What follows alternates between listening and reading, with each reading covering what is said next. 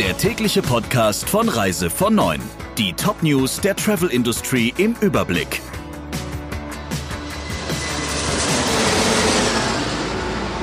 Mit Friederike Breyer. Schönen guten Morgen.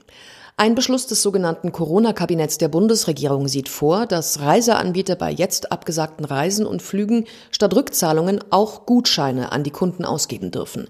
Dabei geht es vor allem um Buchungen vor dem 8. März. Wenn die Kunden die Gutscheine nicht bis Ende nächsten Jahres eingelöst haben, bekommen sie ihr Geld zurück. Neben Pauschalreisen und Flügen soll die neue Regelung auch Kultur, Wissenschafts-, Sport- oder sonstige Freizeitveranstaltungen betreffen. Nach Angaben der Bundesregierung soll die Gutscheinregelung durch eine Härte Härtefallklausel eingeschränkt werden, und zwar für Fälle, in denen, Zitat, ein Gutschein für den Buchenden unzumutbar ist.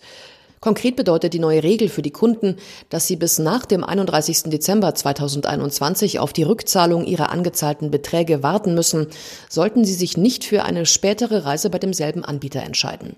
Verbraucherschützer, Vertreter der Grünen und der Reisebüroverband VUSR hatten sich deshalb gegen die Gutscheinlösung ausgesprochen.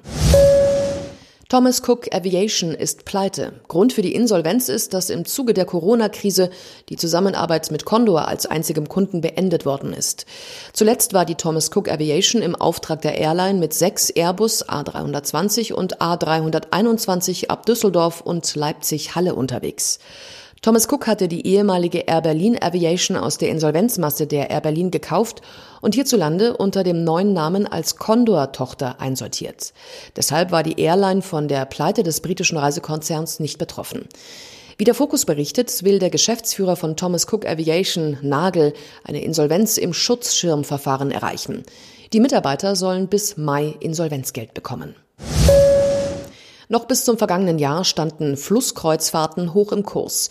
2019 stieg die Zahl dieser Reisen um 9 Prozent auf mehr als 540.000 Umgesetzt wurden rund 653 Millionen Euro. Vor allem ältere Menschen buchen gerne Flusskreuzfahrten. Bei allen Altersgruppen ab 56 Jahre bis älter als 76 Jahre gab es durchweg Zuwächse, während der Anteil der jüngeren Personen teilweise deutlich zurückging. Mittlerweile fährt allerdings auf Europas Flüssen kein einziges Schiff mehr. Wegen der Corona-Krise steht auch in diesem Segment alles still. Wie die kurz- und mittelfristigen Marktperspektiven aussehen, scheint kaum vorhersehbar. Einerseits sind die Flussreisenden wegen ihres hohen Alters insgesamt und besonders durch das Virus gefährdet. Auf der anderen Seite könnte sich Europa allerdings wegen seines meist gut funktionierenden Gesundheitssystems schneller von der Pandemie erholen als andere Regionen der Welt. Das bedeutete eine schnelle Erholung des Flussreisegeschäfts. Erst Ende Mai dürfte es für Urlauber wieder möglich sein, in die Türkei zu reisen. Dann wird nach Einschätzung des türkischen Tourismusministers Ersoy die Saison beginnen. Er glaube, dass der Flugverkehr bis Ende Juni voraussichtlich wieder im Normalbetrieb laufen werde. Zunächst würden wahrscheinlich die Verbindungen von Asien wieder aufgenommen, gefolgt von Russland, dem Balkan und dann erst von Europa.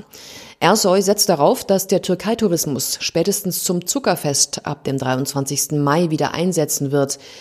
Die Feiertage zum Ende der Fastenzeit im Islam sind für den Inlandstourismus wichtig, ziehen aber auch türkischstämmige Touristen aus Europa zum Urlaub in die Türkei. Ursprünglich sollte der Einreisestopp für Kanada bis zum 30. Juni gehen.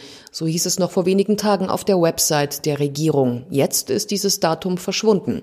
Das bedeutet aber nicht zwangsläufig, dass der Tourismus früher starten kann. Man wolle sich offen halten, den Einreisestopp nach vorne oder hinten zu verschieben. Deshalb habe man das Datum entfernt. In einem Statement hieß es, man sei sich bewusst, dass diese Unsicherheit für die Reiseindustrie nicht ideal sei. Ein festes Enddatum für die Sperre könne aber nicht genannt werden. Der Reise von Neuen Podcast in Kooperation mit Radio Tourism. Mehr News aus der Travel Industry finden Sie auf reisevon und in unserem täglichen kostenlosen Newsletter.